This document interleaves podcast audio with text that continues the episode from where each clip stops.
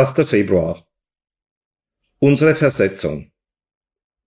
Er hat uns aus der Gewalt der Finsternis befreit und hat uns in das Reich versetzt, in dem sein geliebter Sohn regiert. Kolosser 1, Vers 13. Vielleicht haben Sie schon einmal das Beispiel von den zwei Hunden gehört.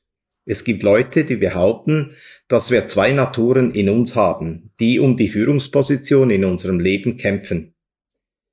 Sie sagen, unsere alte, sündige Natur, die wir von den ungehorsamen Adam geerbt haben, seien wie ein großer schwarzer Hund. Unsere neue Natur, die wir durch die Erlösungstat von Jesus Christus geerbt haben, sei dagegen wie ein großer weißer Hund. Diese beiden Hunde sind erbitterte Feinde, die sich gegenseitig zu vernichten suchen. Immer wenn sie sich in weltlichen Gedanken oder Verhaltensweisen verstricken, füttern sie den schwarzen Hund. Und immer, wenn sie ihr Denken und Handeln auf geistliche Dinge konzentrieren, füttern sie den weißen Hund. Der Hund, den sie am meisten füttern, wird allmählich stärker und kann den anderen überwältigen. Dieses drastische Beispiel mag nützlich sein, um Christen zu frommen Verhaltensweisen zu erziehen. Doch ist das biblisch richtig? Wenn Gott uns doch aus der Macht der Finsternis gerettet hat, und uns in das Reich seines lieben Sohnes versetzt hat, wie können wir da immer noch in beiden Reichen sein? Wenn Paulus erklärt, dass wir nicht mehr unter der Herrschaft unserer eigenen Natur, sondern unter der Herrschaft des Geistes stehen, können wir dann gleichzeitig beiden unterstellt sein?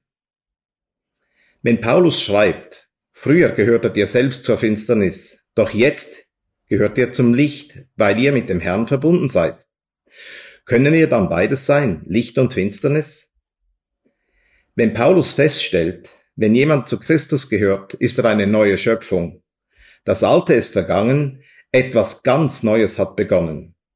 Können wir dann teilweise alt und teilweise neu sein? Aber seien Sie vorsichtig. Kann ein Christ sündigen? Natürlich. Wenn wir behaupten, ohne Sünde zu sein, betrügen wir uns selbst und verschließen uns der Wahrheit. Aber Sünde tun und in der Sünde leben sind zwei total verschiedene Angelegenheiten. So oft wir uns entscheiden, den Willen unserer eigenen Natur zu tun, werden wir sündigen. Aber wie 1. Johannes 2, Vers 1 uns erinnert, muss das nicht sein.